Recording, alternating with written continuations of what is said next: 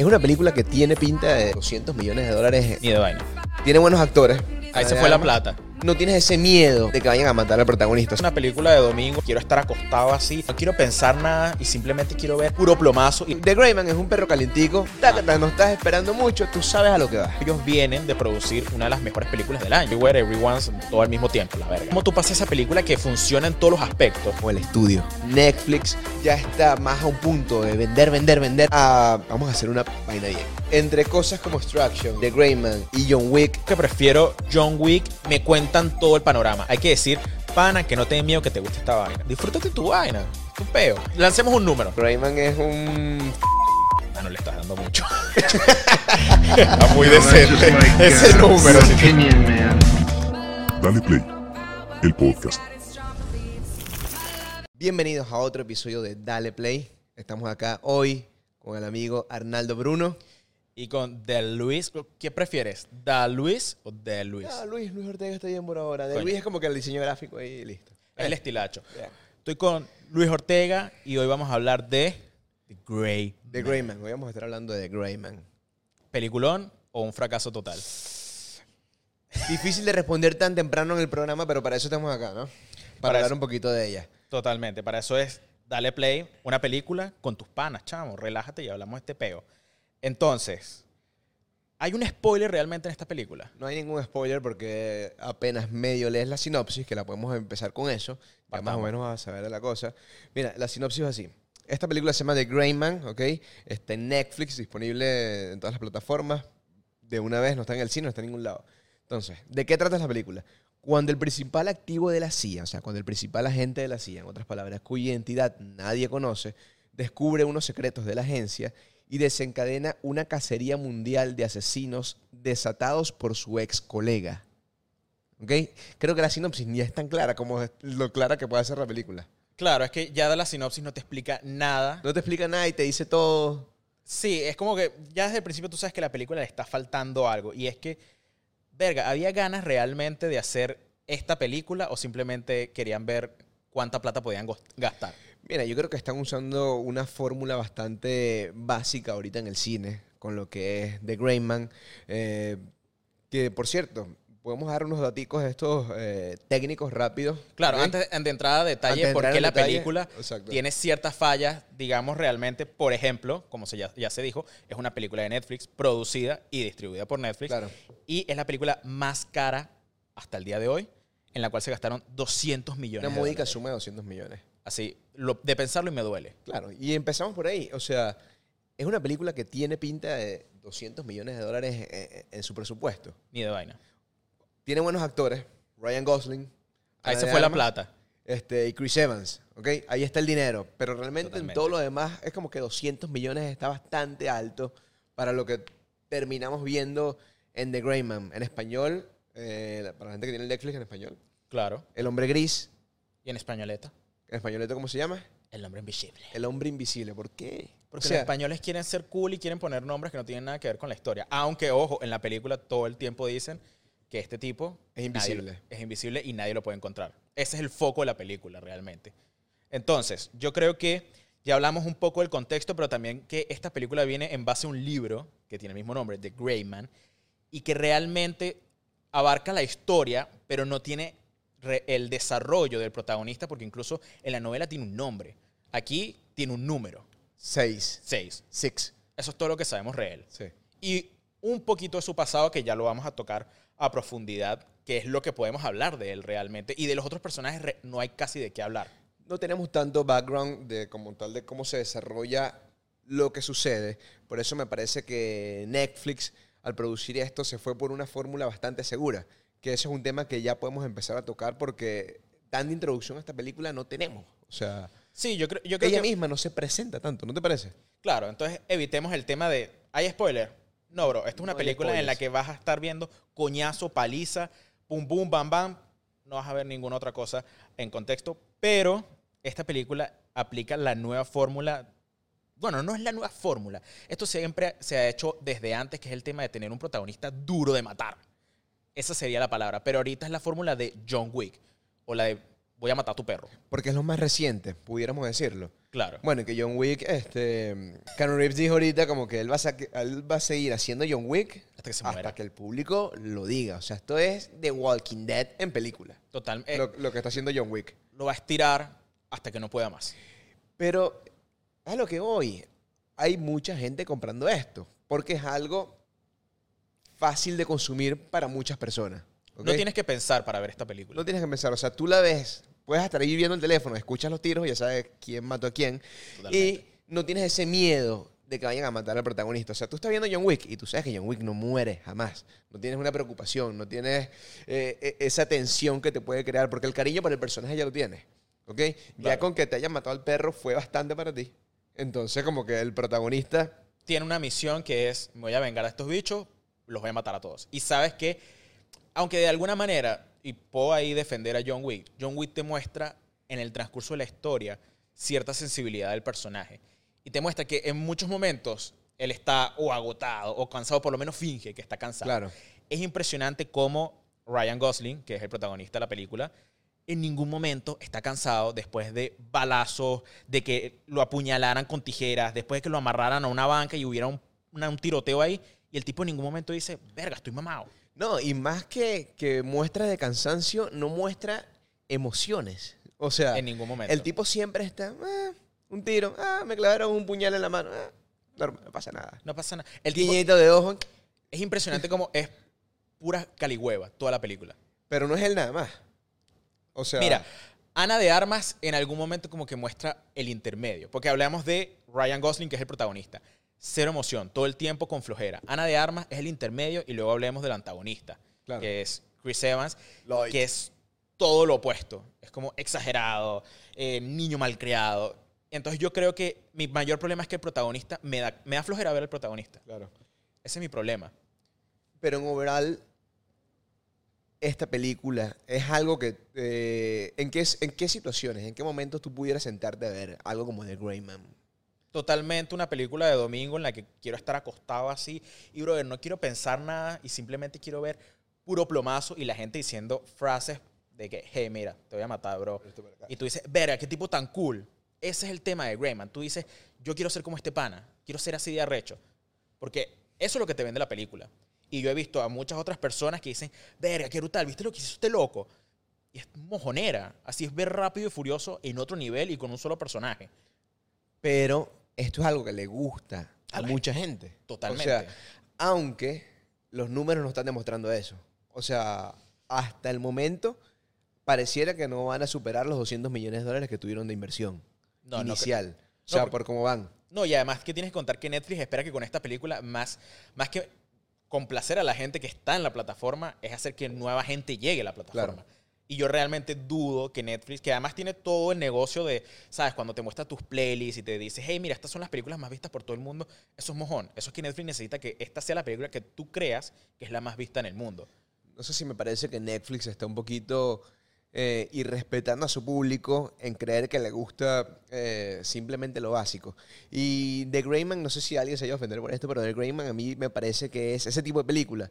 Es como el reggaetón del cine, lo cual no es malo. Uh, golpe duro. Golpe duro para Marico. O sea, no hay, no hay nada malo con esto, porque es algo que funciona para todo el mundo, ¿ok? Tú te das una rumba, si tú, tú no escuchas reggaetón en tu carro, tú lo estás escuchando en la, en la rumba y te lo vas a tripear hasta abajo. Eso fue como Calle 13 que este bicho lo que hace es comida callejera. Es un perro calientico. Es un perro calientico. The Greyman es un perro calientico que te puedes... taca, no estás esperando mucho, tú sabes a lo que vas. Y te va a gustar, Es a lo que vamos. Pero O sea, no vas a decir que es el mejor perro caliente que te has comido en tu vida. No, o sea... Totalmente. Pero sí, esa, esa es una de las mejores comparaciones. Yo comparo full las películas con comida y The Greyman es un perro caliente. O sea, ok, qué específico. es un perro Eh, caliente. esto me llama choripán. Pero también llegando al punto de el background de, y nos, de, de esta historia que se viene tratando de desarrollar desde el 2009. Bueno, no del 2009, del 2011 porque el libro se publica en 2009. Y ya desde 2011 mucha gente trató de mover esta película que hasta incluso Brad Pitt se pensó para el protagonista en esa época. Luego se pensó en Charlize Theron para cambiar el género porque sabes que algo típico de Hollywood ¿sabes? Tiene un protagonista hombre, pero aprovechemos y cambiemos el género, pero no cambiemos la historia o le demos sentido. Y ahora pasa que la toman los hermanos Rousseau. Así que gente que ha hecho la película más taquillera de la historia con lo de los Avengers. ¿Y qué pasa? Que en esta película aunque sí, la acción está increíble, es- las, las escenas de acción son brutales, pero ¿por qué no pueden construir una buena historia? Lo que pasa es que con los Vengadores estás haciendo trampa. O sea, en el Bueno. sentido que tienes años construyendo la historia. O Ok. sea, pasaste de todo a nada. Pasaste de construir eh, una fanaticada, de construir gente que religiosamente se sabe estas cosas, de que se fue a más allá de los detalles que te muestra la película, a pensar que con esto podías hacer lo mismo donde pasa absolutamente lo contrario. Que es que ningún personaje sabes nada de él. De Ryan Gosling o Seis, ¿qué sabemos? No sabemos ni el nombre. O sea, sabemos que mató a su papá. Spoiler, ese es el único. Spoiler ahí, pero ajá. Eh, no les arruiné la película. Eh, ¿Qué más sabemos de Ryan Gosling? No sabemos más nada. Sabemos que tiene rela- una relación con este jefe de él de la Fitz. CIA, con Fitz, exacto, que es como su real contacto, como típica película de James Bond, de que, hey, me van a traicionar, pero tengo esta persona fuera de la CIA que él me puede dar una mano. Ese es como este personaje y la relación que él tiene con la niña que protege, que es su sobrina, nieta, algo así. Es, es la, es- creo que es la sobrina de Fitz, si mal no recuerdo. Exacto. Eh, de Fitz, ¿qué sabemos? Lo único que sabemos, o sea, es- es- este afecto que ellos tienen es porque lo saca de la cárcel. Claro, es su O jefe. Es un jefe que lo trató bien. es un jefe que te saca de la cárcel, brother. Coño, Siendo jefe, brother. Ojalá si algún día a mí me meten preso, tú me saques de esa vaina con este trabajo. ¿sabes? Necesitamos Sí, plata para que me marico. saquen de la, de la cárcel si esto pasa. Pero entonces ahí nos metemos en el tema de que no sabemos nada del personaje. Pero volviendo al tema de los rusos, yo también quiero destacar que, por ejemplo, ellos vienen de producir una de las mejores películas del año, que es tu película favorita. Everything, Everywhere, Everyone's, todo al mismo tiempo, la verga. Entonces, ¿cómo tú pasas esa película que funciona en todos los aspectos? ¿Y cuál es la falla? Mira, ahí hay una sola falla. Bueno, y no quiero decir que Netflix es una falla porque no lo es. O sea, por algo es lo que es, aunque bueno, muchos suscriptores se fueron eh, este Esta año. última. Ok, entonces como que eh, debatible. Pero Everything, Everywhere, All at Once, el problema, o no el problema, la ventaja que tienen sobre Netflix es el estudio. Totalmente. O sea, sí, la misma, eh, los mismos productores como tal, o sea, los hermanos Rousseau, todo lo que tú quieras. Ponle la misma gente. Pero cuando tienes un estudio que agarra y te dice, hey, nosotros somos los del billete, ustedes son los creativos, ustedes crean, nosotros proveemos para que eso suceda, y contratas a la mejor, a los mejores, a los mejores talentos. y a los más locos y rechazados de Hollywood, porque así tienes que tener gente loca para que te acepte hacer este tipo de Y los dejas hacer lo que quieren. Pasan cosas como esa. Un o sea, ahorita hay una animación que se llama eh, Mar- Marcel the Shell, creo que es que se llama. Algo así. Sí, es de nueva. A24, es una nueva película. No, no, no la he visto, pero ya el Metascore está. O sea, para los que no sepan, el Metascore es como el score de los críticos, ¿ok? El score oficial de los críticos. Eh, se basa del 1 al 100. Eh, es difícil, muy difícil llegar a 100. Y esta es una película que está como por 88. ¿ok? Es que realmente de las películas... Animación. ani- creo que es stop motion, ¿no? Stop motion. Claro, usa la técnica de stop motion grabando igual ah, en live action, pues así, personas y espacios reales. Pero llegamos al mismo punto de entonces, porque estudios como A24 que trabajaron inicialmente con low budget, así pequeño presupuesto, pueden darle competencia realmente a estas grandes franquicias con miles y miles de dólares, es que son buenas ideas y no necesitas hacer como lo que pasa en esta película y pasa últimamente de voy a hacer que un fucking avión se caiga y que mi protagonista sobreviva, porque en ningún momento tú dudas de que Ryan Reynolds se iba a morir, Ryan Reynolds, Ryan Gosling se iba a morir en la caída de un avión, porque es el protagonista. Claro. Entonces no necesitas hacer esa escena cuando puedes mostrarme algo que tenga más sentido o por lo menos decirme algo del personaje que yo no sepa y me haga interesarme por él. El problema es que no hay nunca una preocupación real por el protagonista. Y es lo que me pasó eh, con la última Jurassic Park. O sea, él nunca estuvo, la- el protagonista nunca hubo un momento que tú dices, puede morirse. O sea, el tipo está a punto Claro. de pelar bola. Eso, eso no pasa. Y a veces me molesta un poco con estos trends que quiere vender Netflix, ¿verdad? Porque siento que a veces es irrespetar un poco su audiencia. Es como que, mira, a la gente ya le gusta esto, plumamentación, el tipo guapo, porque aparte Ryan Gosling en esta película está más papiado que nunca. Marico, o sea, el bicho... Así, mínimo no sé, se cómo, inyectó. no sé cómo hace con Barbie ahorita, que va a ser Ken. No, y ves la diferencia. En Ken es un flaquitico. No, y ves la diferencia de ahorita cuando hace las entrevistas, que el bicho sí se prepara para ser un buen personaje y él es tremendo actor. Así, No, no, separemos no. el tema de que Ryan Gosling es increíble actuando, pero esta es una película que no le da, así el guion, desde la base del guion, no le da lo suficiente para hacer un gran papel. No, no, y, y Ryan Gosling, o sea, eh, estamos hablando que en La La Land el tipo aprendió a tocar piano, no sé, como en dos meses, una cosa así. Y estaba, me acuerdo que eh, la, la vaina era tan interesante porque se había muerto, creo que era su cuñado.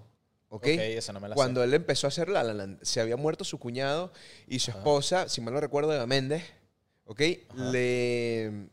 Y si no es, me disculpan, pero creo que era eso. Eh, lo apoya, como que anda, haz tu papel, yo paso mi duelo yo sola. Y el tipo se alejó de su hogar, estando su hogar en una tragedia, aprendió a bailar, aprendió a tocar piano para que nadie hiciera las tomas de él tocando piano y se ganó el Oscar con La La Land. O sea, Comprometido no, totalmente no. con su trabajo, pues. Nada, nada, nada de criticar a- Ryan Gosling. Este es un papel que le pusieron a hacer a él. Eh, ¿O crees que el dinero también... El Obvio. dinero mueve masas y al mundo. vendes- a- a- come on. a ti, lo te dice, mira, Bruno, hazte un podcast de, no sé, lo que menos te guste, de, de metaleros locos. Y no tengo idea yo lo hago, bro. Marico, Por mil dólares, así de, de gafo, plata. pero me lo gusta hago. cómo hablas, me gusta cómo te ves en cámara, dale. Totalmente. pero mira, entonces estamos hablando del tema de que los actores no son el problema, pero entonces vamos por lo menos con el personaje de Chris Evans. ¿Qué pasó con Chris Evans?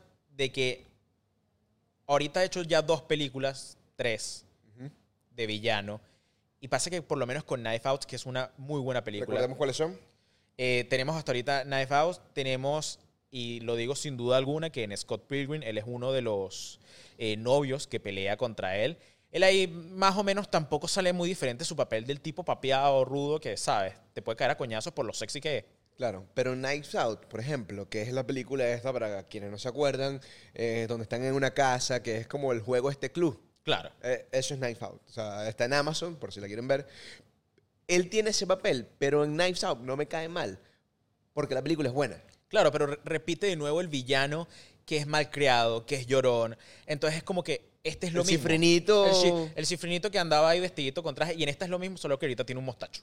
A En, los en- Estados Unidos le dicen eso el frat boy. O sea, y Chris Evans eh, eh, en, la película en The Greyman es un frat boy eh, histérico. Totalmente. Es, es la un histérico. Que yo, ¿sabes qué? Yo lo estaba viendo y yo digo, este tipo me da vibras de que es así en la vida real y que fue así en su juventud. Este es él. Claro. En mi opinión no lo conozco y el dicho capaz es, es otra cosa totalmente distinta.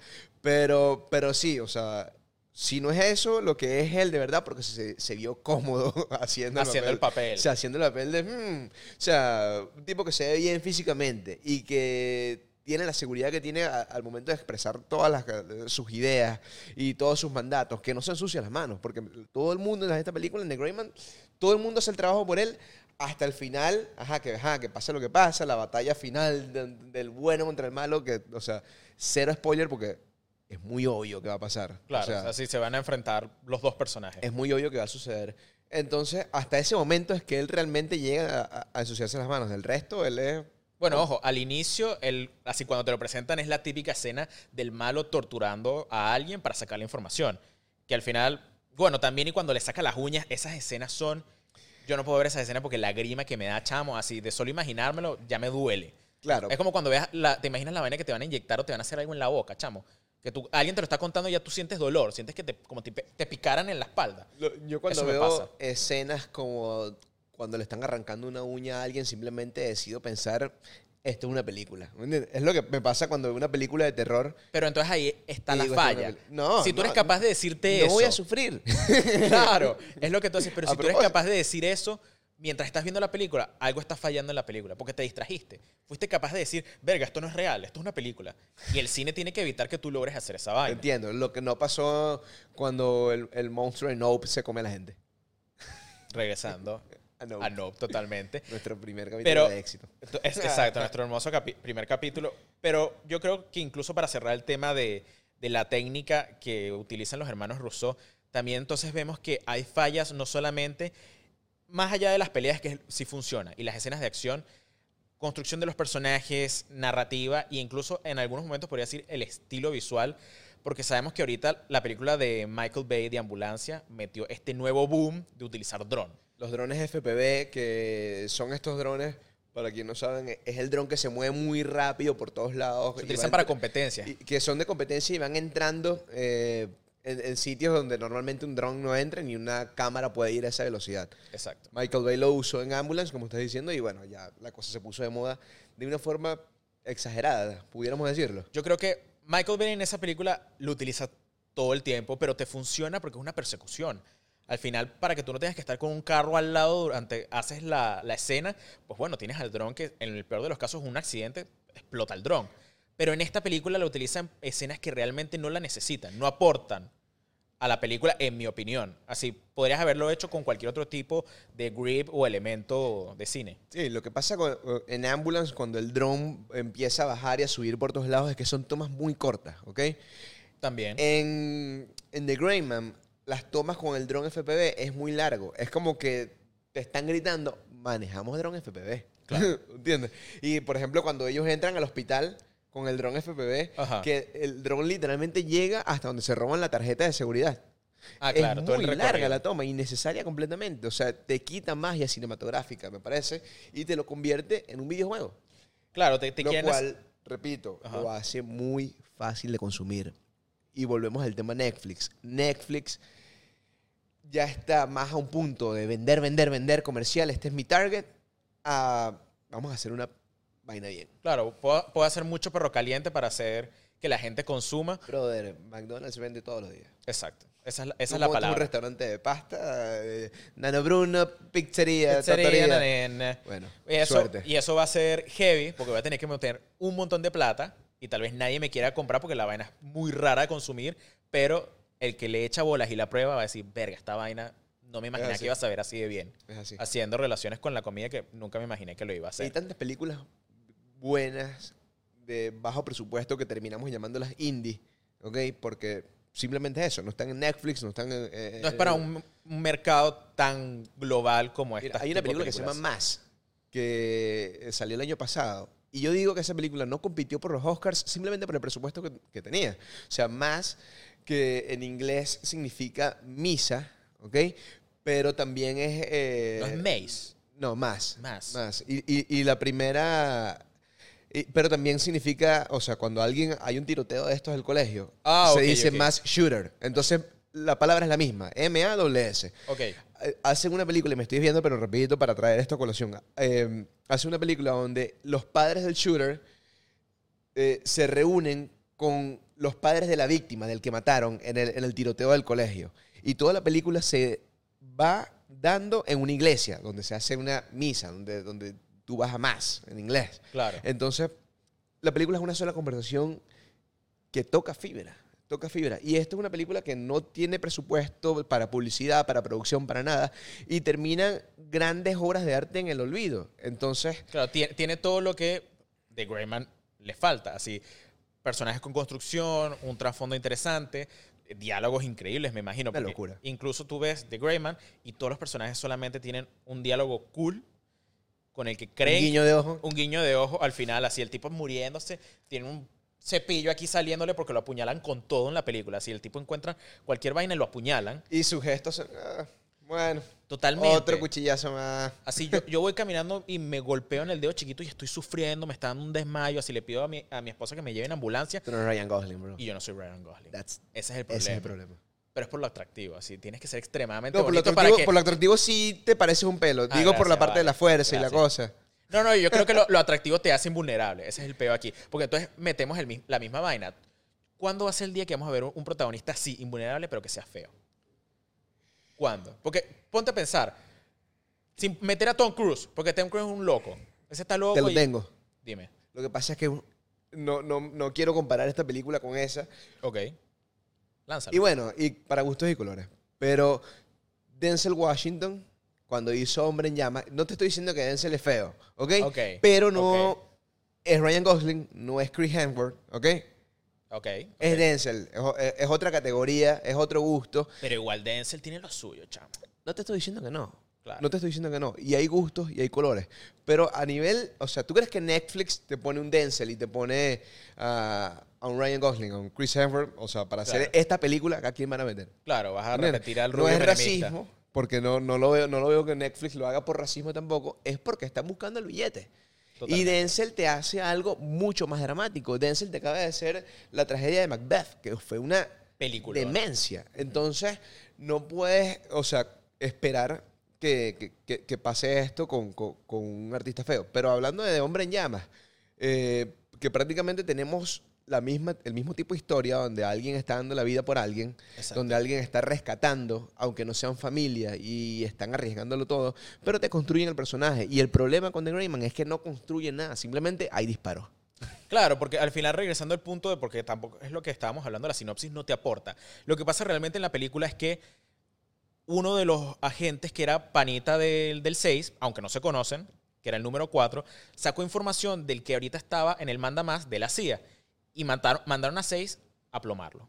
Y ahí 4 le dice, marico, te van a matar, bro. Y dicho dice, ok, voy a llevarme esta vaina porque está la información y ya yo confío en ti, aunque te acabo de caer a plomazo y tú trataste de matarme. Él no dudó en ningún segundo de que su, la CIA lo quería matar a él. Y ahí también te demuestra que el personaje, ok, tal vez no cree en nadie, pero también te dice, coño, no lo veo teniendo un conflicto en ningún momento de la película. Entonces en la mitad de la película dicen, ok, para que el tipo vaya a buscar la vaina y se venga a enfrentar, secuestro a la niñita, que es la, lo que ya hablamos, las nietas, sobrina, quien sea, de su mejor pana. La carnada. La carnada, exacto. Entonces la película se va en que el tipo tiene la información, pero igual tiene que rescatar a la niña. Y ese es el concepto de la película en sí. Y tú dices, coño, ¿qué me falta por porque me dé la película? Bueno, el que yo diga, verga, ¿será que lo logra? Y la película no lo hace. Ese es el gran tema. Que en ningún momento yo dudo que la va a rescatar. Obvio que sí. Al tipo le lanzan bazucazos así, está en mitad de una plomamentación y el tipo está así, colgado, sin que le, Hay, sin que le hay- pase hay una nada. escena que me da mucha risa. eh, O sea, ya la CIA de- determinó destruir toda la ciudad.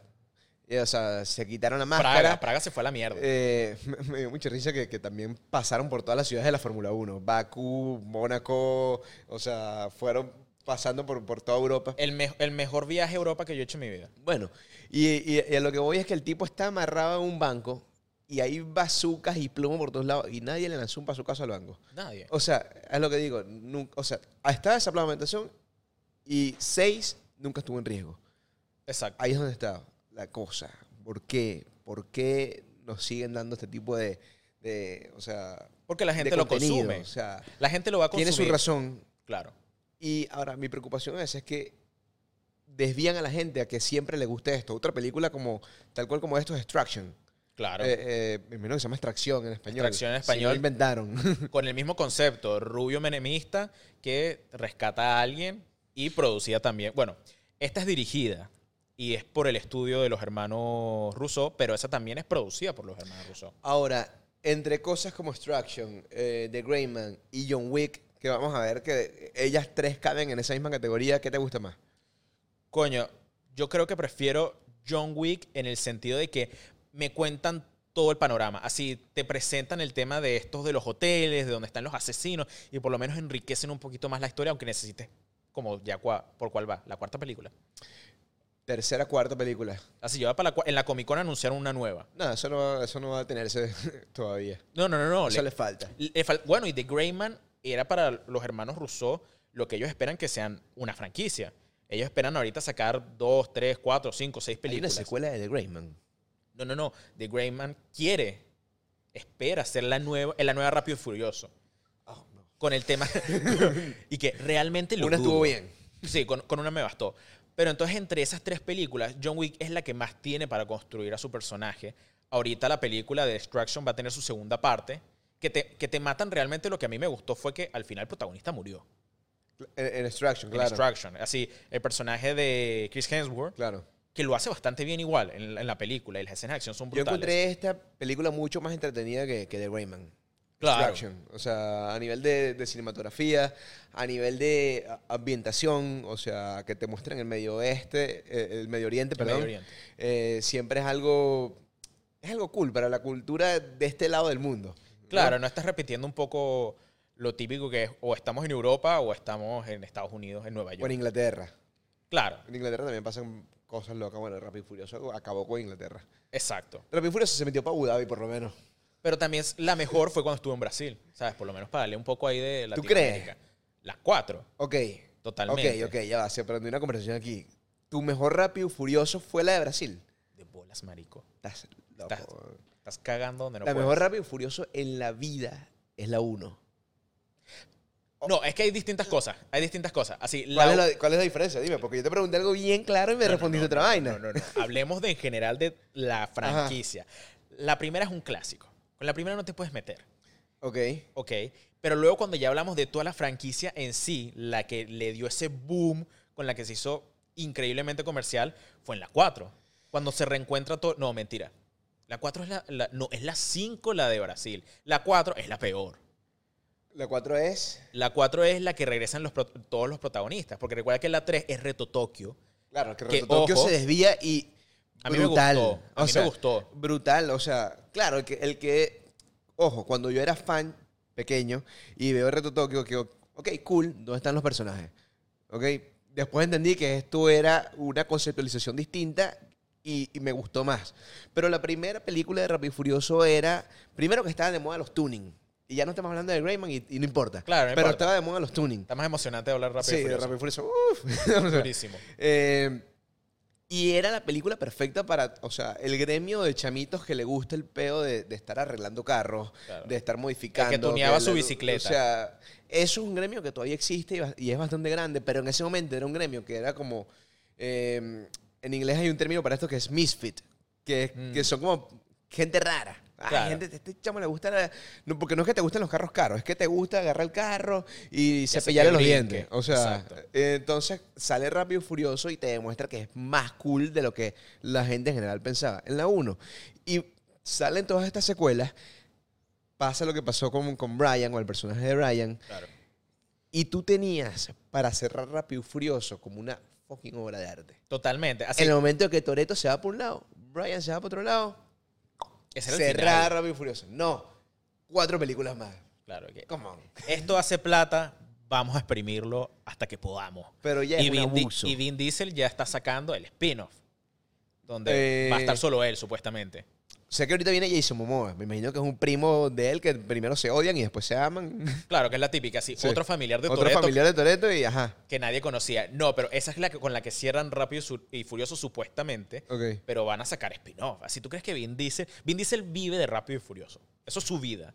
Así, no, ninguna otra vaina. Ya el tipo puede engordar tranquilamente porque ya Toreto, el, el Rápido y Furioso, es un tipo, pues, un papá. Claro, ya es un señor. Ya es un pure. Exacto, ya es un- el típico que tú esperas que te venga con un chiste y ande con un Sí, cafecito. no es algo que le pasa a La Roca todavía. La Roca todavía tiene que estar papiado porque en todas sus películas Sí. tiene que acabar con el mundo. No, y no, y no puede, y no le puede pasar nada. Ese es otro. este- Ese es otro macho men que nunca puede perder. Bueno, sabes que estuvo la- esa polémica de que Vin Diesel y La Roca eran las divas de. Pero La Roca, show. La Roca, no, pero La Roca supuestamente fue mucho peor que Vin Diesel, pero mucho, mucho peor que Vin Diesel. ¿Tú crees que sea más la de ella? O sea, el tipo que hace Roman Pierce, eh, el negrito, Sí. en la película, o sea, Sí, sí, sí, peos con él y que de hecho hay tomas sarcásticas en la película donde habían roces y la vaina fue tan real que la dejaron. Ah, claro, la del final, la de la parrilla. Yo he visto esa La escena. de la parrillada. Exacto. Esa, esa, esa era la roca metiéndose con él así como que, ah. ¿entiendes? Exacto. Voy a soltarla, ya, ya no vamos a trabajar más. Bueno, pero tú sabes, La Roca, no, yo no voy a decir que La Roca pueda salvar su carrera. La carrera de La Roca está más que hecha. Él y cuatro generaciones de él pueden vivir tranquilos. No, no, no. Es que La Roca es el actor mejor pagado Pero- actualmente. No, y el- a nivel de marketing, una bestia. O sea, Sí. y de hecho, los, los clipsitos estos que está haciendo con Kevin Hart para promocionar la película esta de los perros, me parecen burda de cómico. Burda de cómico. Pero el punto con La Roca es que yo pienso que él, a nivel de arte, él puede salvar su carrera si él saca una película donde es destructible. Donde así puedas joder a Donde La es Roca. vulnerable. No, no es posible. No tienes película. Pero a nivel de arte, a nivel de, de, de, ok, voy a dar un spin-off a mi carrera. Así, tú, tú estás esperando que La Roca actúe. Exacto. No, Y- no es capaz. No, no, no así, está en él. así, me, me corto una Le bola dicen, de que Roca, no es necesitamos capaz". que muera. No, no puede, No, no, no así, puede Ro- morir. Roca, necesito que llores. Roca cuando se esté muriendo, decir una vaina así que va, va a echarle collazo a la muerte. O sea, Exacto. no, pero, o sea, ¿cómo matarías a La Roca? ¿Cómo matarías a Dwayne Johnson? ¿Qué le harías? No, marico. No- Así, no puedo ni tocarlo a ese señor. Así, primero imagínate, si yo me paro enfrente de ese señor y me, imagínate, la Ok, chiripa y el En una ser humano. película, estás dirigiendo una película. ¿Cómo acabas con Vin, con Vin Diesel? No. ¿Cómo acabas con Dwayne Johnson, alias La Roca? Marico, es que, así, obviamente, sería poético que le caiga una roca encima y muera. Pero realmente Dwayne Johnson ahorita va a ser el antago- va a ser un antagonista, va a ser Black Adam. Y yo lo que espero es que realmente, pues, ¿sabes? No sea la típica Deadpool o el típico personaje que realmente es un villano y que queremos volver héroe porque ya no podemos hacer buenos villanos. Eso es lo que está pasando. Sí, yo quiero ver que La Roca pierda. Esa es la Y realidad. yo lo que pienso es que, la- o sea, lo más cercano a la roca que está de morir en una película es un cáncer, una vaina así, una enfermedad de Pero ¿en cuál película? ¿Ah? ¿En cuál película? No, Así no, no, en hecho. cualquiera, como que te estoy hablando, como que en hacer un spin-off a su carrera. Ah, claro, no, movi- O sea, morirá de viejo porque nadie lo puede matar, nadie lo puede vencer. La Roca no bueno, ojo, ojo. Él La- fue el la- rey escorpión. ¿Cómo? Él fue el rey escorpión. Así, era cuando no podías... ¿2000 qué? ¿Dos? La, la momia 2 era eso. 2002. No, no, no, yo creo que un poquito más. Pero era en la época que, que La Roca no está en la posición que está ahora. Claro, claro. Entonces claro. ahí sí podía morir La fácilmente. roca actual. Exacto, todavía era la época en que estaba saliendo todavía la típica imagen del Hércules, bolsito. bueno, creo que en Hércules ya es cuando se vuelve Dios y se acaba. Hasta hoy en día está todavía. No lo sabemos, la roca todavía es Hércules. Totalmente. Así, es que él es el Hércules perfecto. Lo que pasa es que se metió en una muy mala película de Hércules.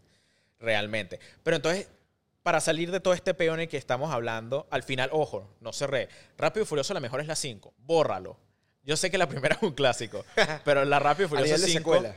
Exacto, a nivel de secuelas, la 5. Así, el, porque además entra la roca. Claro. Entra la roca y ahí tú dices, verga, estos dos se van a dar calvos contra calvo, se van a dar sus coñazos. Gran, gran película. Sin duda alguna. Tú, sin, sin contar la primera. Sin contar la primera. Eh, Brasil.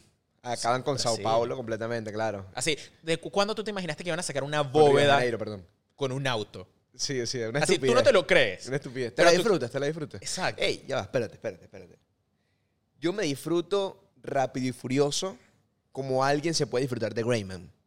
Cuando tú sabes a lo que vas Claro. y tú no vas, o sea, yo no entro, porque hasta las veo en el cine por la suscripción de AMC que tengo, pero cuando yo entro al cine a ver rápido y furioso, yo no estoy esperando nada, yo estoy esperando pasar dos horas de mi vida sentado eh, viendo qué pasa. O sea, Claro. sin ningún tipo de expectativa. Si tú quieres ver The Greyman, tienes que verla sin ningún tipo de expectativa.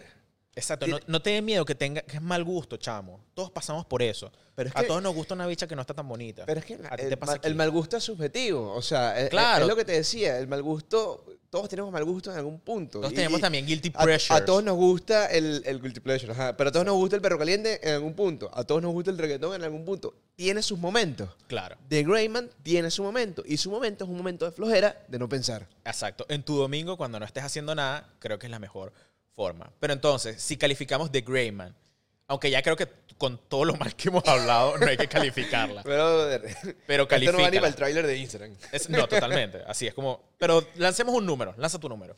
No, Greyman es un 5. Mano, le estás dando mucho. está muy decente ese número, si te soy Cinquito está sincero. bueno. O sea, cinquito es... O sea, porque la terminé de ver. ¿Entiendes? Te quedaste dormido y la viste el día siguiente, eso me dijiste. Es verdad. Es verdad, te quedaste dormido. Vi que faltaban 50 segundos y, y- y- y la, la vi en otro momento. La viste en otro momento. Ah, está claro. Mira, no, yo la lanzo para un 3 porque le falta mucho. Es una película que entretiene. Así, ya para mí, ojo, yo soy fácil de complacer. Para mí ya 3 me entretiene la película. Sí me decías anoche. Ay, vaya, ya, ya serás tú, chamo.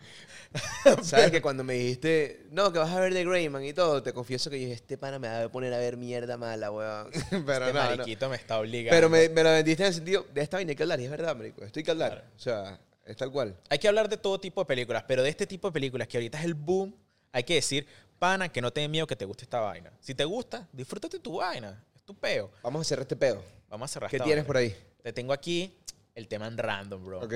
Mejores frases del cine, pero dichas por los más machos, bro.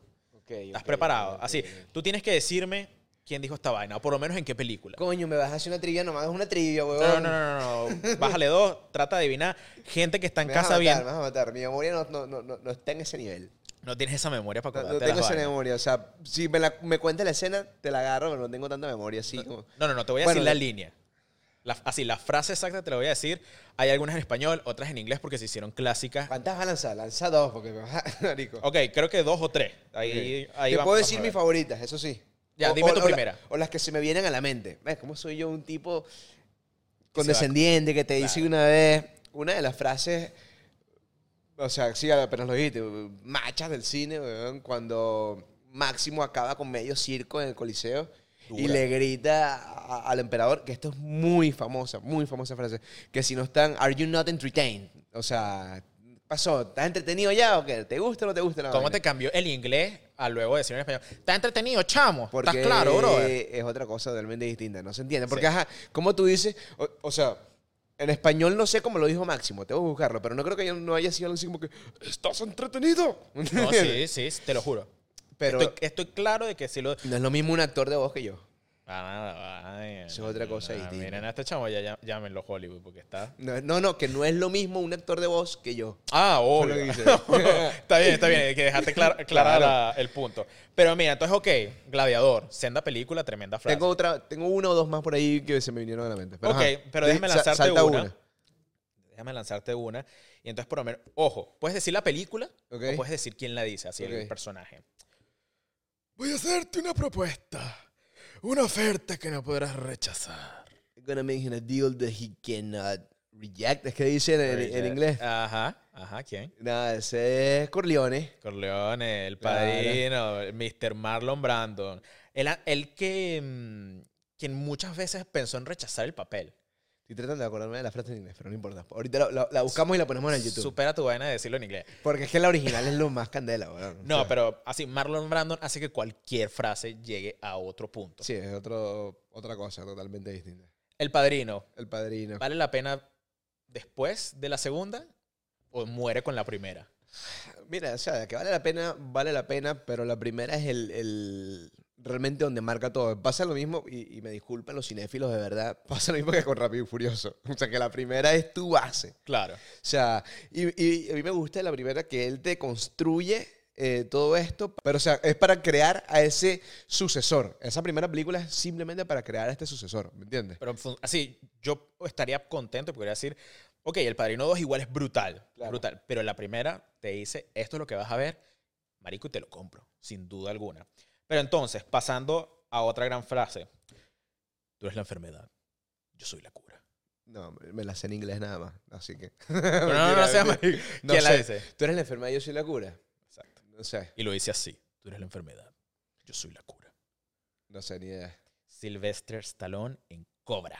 Nah, bueno, pero te fuiste deep, lejos. Pero Ok, tre- tremenda frase, bro. Sí, que sí, tú agarras te- y le digas a alguien que tú eres la enfermedad yo soy la cura, bro. Te fuiste deep, pero Así está está- buena. Exacto, está buena. like.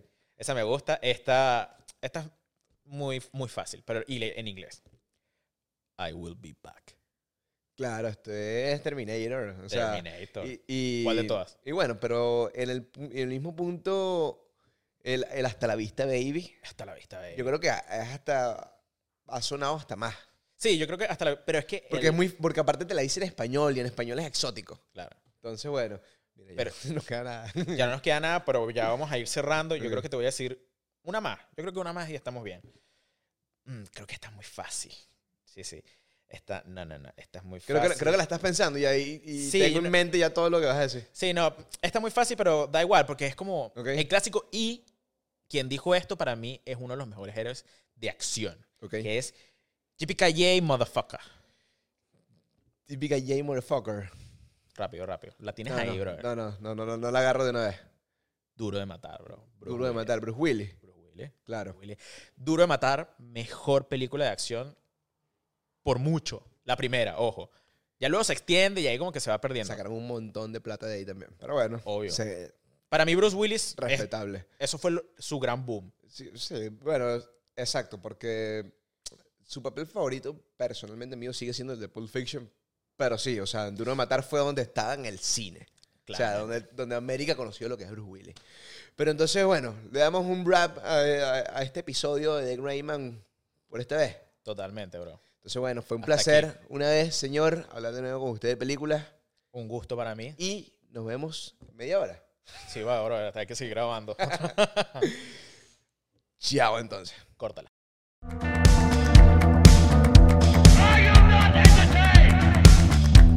You know, that's just like uh, your opinion, man. Dale Play, el podcast.